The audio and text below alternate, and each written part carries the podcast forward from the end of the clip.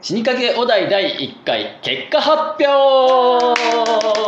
いやいっぱい来ましたね応募がねね本う当、んうんこれってうちだけ変なルールっていうお題に対しておい16万件16万件応募が来ましたよねということでおい今日はおいなんとおいゲストに来ていただいてます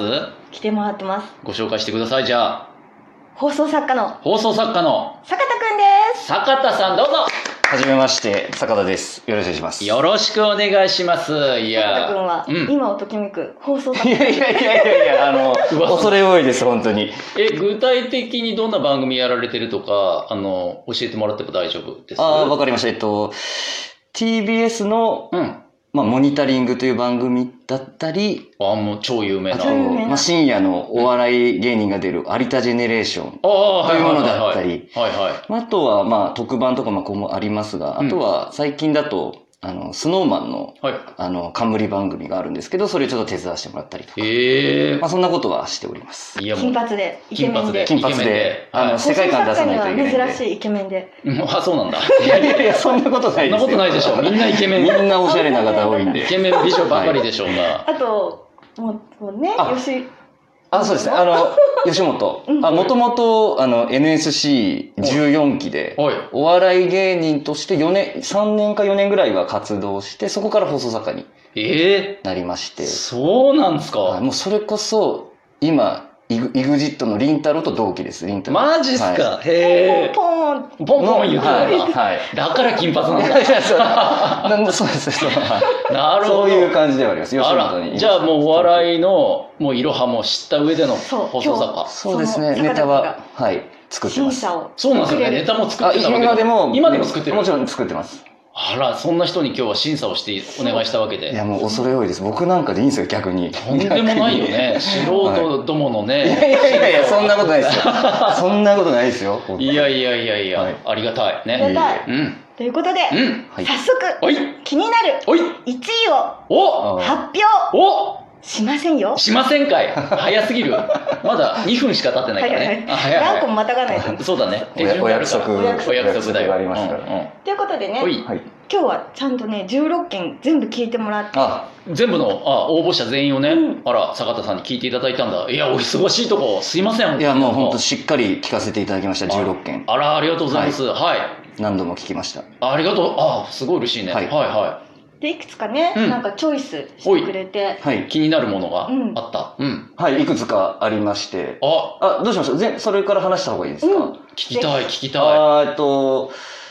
あと、一番最初にはい聞いて気になったとか、いいなと思ったのは、先輩と後輩さん。あーはいはいはいで、あの、ななぜかというう、とうんえっと、最初にう、んちゃんとうんふざけるところを入れていたというところがポイントかなと思ってて。なるほどあの、変なルールありますかあーじゃあ交通ルール。いやいや、それ当たり前やないかい。このワあンセットを入れるだけで、ちょっとその、えー、つかみ、まあ、いわゆる漫才でいうつかみの部分。はいはいそこがはうまくできてたんじゃないかなと思って思いましたねい。なるほど、はつかみは OK ってことでつすかみ、ねはい。まさにねああわかるすごいわかる気 になった人いますあ、あと、あえっと、う、うしんちゅさん。右心中うさしんんちゅさんも、うんあの、まあ、そもそも、あえっと、武器が強いじゃないですか、その、強いぎゅ牛のうん牧場生まれというか、うんうん、うんまあ、そこがすごくまずキャッチはいーだったんで、あ、どんな変なルールが出てくるんだろうっていう期待感はありましたね。なるほ非常に。ど、はいなんか、あの、情景が浮かぶというか、うんうんっていうのもありましたし、うんうん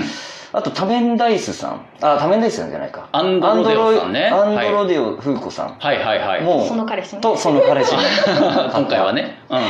でこの方に関してもあの非常にまああの変なルール自体も面白く、まあ、興味深い内容だったんですけど、うんうん、あのその後に一個ブロックが変わったというかほうあの一つあの一コーナー一企画に載ってたというかうえーーん彼氏とその風子さんのじゃあオリジナルの変なルールこうしたらああしようっていう変なルールを作ろうっていう一個飛躍をしたと、そこが非常にあのポイントが高いなとほう構成として変なルールありますじゃあその後じゃあ私たちでこんなことしようよっていうこと一展開あった一展開あったということですね変なルール私たちだったらこうするはいというのがあのめちゃくちゃ良かったなっていう。プロの目線、あ完全にね。ええしばしくるね。なんか勉強になる。すごい、すごい。うんうんあ油うってこさん、あ、うめ、うめ、梅梅塩塩さんさん、梅塩さんうんも、あの、ワードセンスがいいですね。ああ、わかる、それすごく。あの、えっとですね、こういうので大事なのって、やっぱ一、一、一ワードになんかちょっと違和感を持たせるっていうのが大事だと思うんですけうん、ど、ほうほちょ、今回のじゃなかったんですけど、その一個前聞いたら、うえ、別の、別のやつ、別のやつを聞いたら、はいあの、日曜日を、うんあの、溶かしてしまった人っていう表現をされてて、ははいはい。あの日曜日を溶かすっていうあのワード、まあ、なんとなく意味わかるじゃないですか、うんうん日曜日を無駄,、ね、無駄に過ごした人じゃなく、うん。溶かしてしまったっていうこの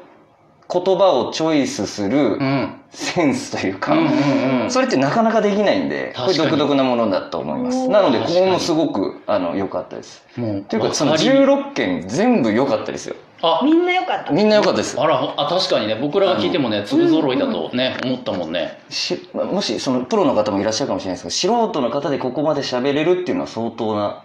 へえ。方だなと思思いました、いや本当にもうすごい。ありがたあ。りがたはいい。嬉しいマジね。更新したいよね。したいね。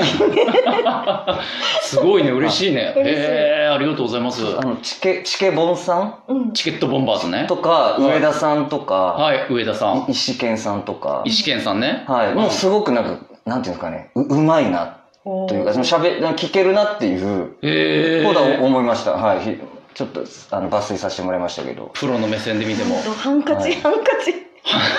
もう涙が止まらないよ。意見で。本当だね。おもうなんすか。ごく楽しい、はい、いいいいいい時間を過ごさせてもらいましたいや納得もうビシビシくるね心に刺さってくるねこれねなるほど、はありがたいうんあなんか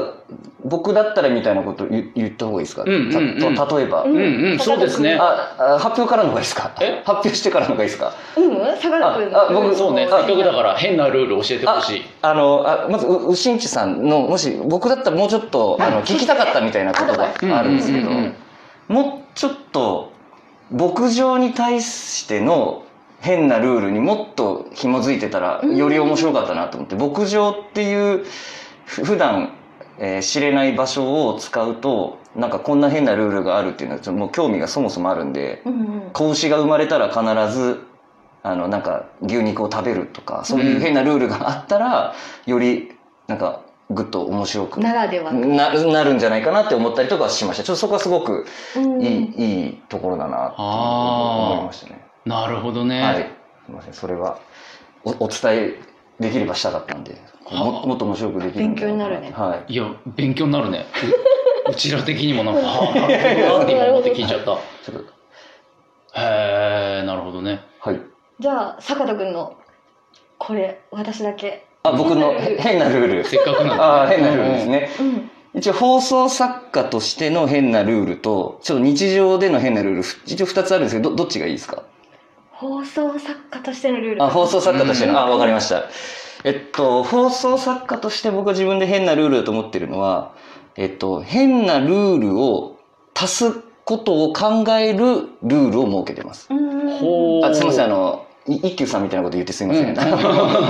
えっと、な理由が、えっと、僕らは面白いことを考えて、えー皆さんに分かりやすい企画を考えるっていうのを仕事にしているので、あの、変なルールっていうのはもうまさに、えっと、企画のこう芯というか、がなと思ってまして、その理由が、えっと、例えば、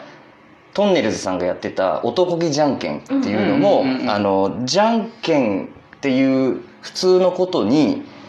勝った方が自腹という変なルールを乗っけることによって面白くなった。うんあと「帰れま10」とか、うんうんただのランキングベスト10を発表するんじゃなくてそこに全部当てられなかったら帰れないという変なルールを設けたことで面白くなるだつまりその変なルールを足していく考えるっていうのがめちゃめちゃ大事なんだなというふうに思ったのでそれは自分の大中事だよのね。大事なるほど持ってます面白くなりそうだもんねそれでねはいうんというこことれかでらすのねね。番組作りにもちょっともし悩んでる人とかがいたらそういうふうな考え方をプラスするといいかもしれないですね。コツだねううんんううんんどこに変なルールがあるかっていうのを探すっていうのは非常に大事だと思いこまれみんな使えそうだよね、はいはいうんなるほどねう本当ですんいやいろいろね話も聞きたいところだけども、そろそろいよいよいよいよ1位の1位の発発表表お願いしてよろしいですか、坂田さん。わかりました。はじゃああのドラムロールをやりましょうかい。お願いします。愛ちゃん得意のドラムロールお願いします。ドラムロールスタート。ドゥルルルルル秋下が下手だな。 じゃん、お願いします。 1位は、はいえー先輩と後輩と、おとアンドロデオ風子さんとその彼氏、このお二人、二組二組。二組おめでとうございます。を選ばせていただきましたありがとうございます。すごいね、二組。これは、はい、あこれはもう、うんあの皆さん面白かったんですけど、なぜ、こうやっぱり構成として最初につかみが入っているというところとあとえアンドロデオさんは後ろに一個企画が展開があったっていうのでそこの差だけですね、うん。なるほど。はい、皆さんそれ以外は全部面白かったんですけどそへえこ。をちょっとポイントにしてあえて選ぶならお二僅組か差、僅差だけども、うんというわけなで。めちゃめちゃ僅差だと思いますいやー、熱いね。熱い熱くなっちゃった今。熱いいいコメントいただいて。本当ということで、えー、死にかけレイディオからの挑戦状ということで、お題をね、今回出しましたけど、まず第1回目のお題、これってうちだけ変なルールについてのトークを募集した中で、16件、17件かな、ご応募あった中で、